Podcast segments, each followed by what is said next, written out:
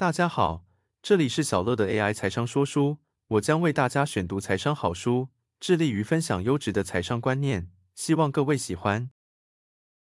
本期要跟大家分享的内容是：人生是永远的测试版，新创企业家改写生涯的方式。人生是永远的测试版，新创企业家改写生涯的方式。这本书的作者雷德。霍夫曼是全球最大专业社群 LinkedIn 共同创办人兼执行董事长，也是全球知名的创业家与投资者。曾是 PayPal 的执行副总裁及创立董事，脸书、吉森 g 等上百家科技公司的早期投资人。他在书中宣扬：人生是永远的测试版，成功的秘诀就在于永不停止启动的理念。作者以创业家的思维提出，为什么要把自己的职业生涯当成新创企业来经营？因为创业通常是在资讯相对匮乏、时间紧迫、资源受限的条件下做决定，毫无保障或安全措施，必须承担某种程度的风险。竞争对手不断在变，市场也在变，公司的生命周期相当短暂。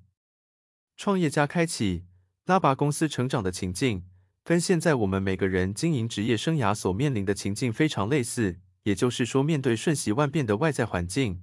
我们投注于单一工作的时间正在缩减，没有什么工作是恒常不变的。这让我想到，台湾很多的家长总是希望自己的孩子投入稳定的工作，有一份足以养家活口的固定收入。但那样真的好吗？以笔者而言，从事教育工作，以前只要是师范大学毕业的学生，几乎就是就业的保证。但十几年后的今天，许多流浪教师却找不到正职的教育工作。以前是铁饭碗的保证，现在则大不相同。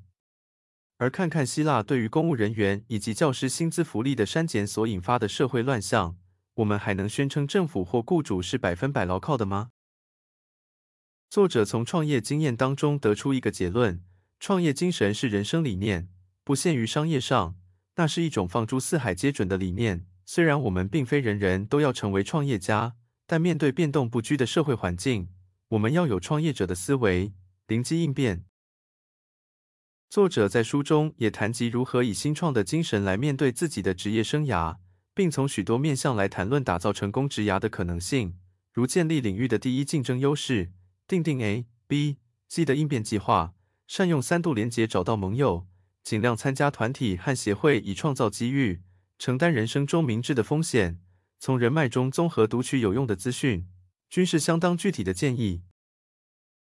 诚如作者在本书的结语所言，职场的电扶梯上永远挤满了人，劳资双方的协议瓦解，竞争日益激烈，而传统的职业生涯策略却因持续的改变与不确定性失去效用。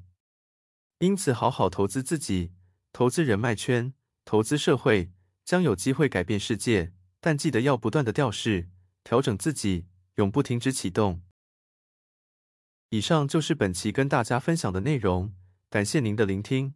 如果你喜欢我们的频道，请记得追踪我们并留下五星好评。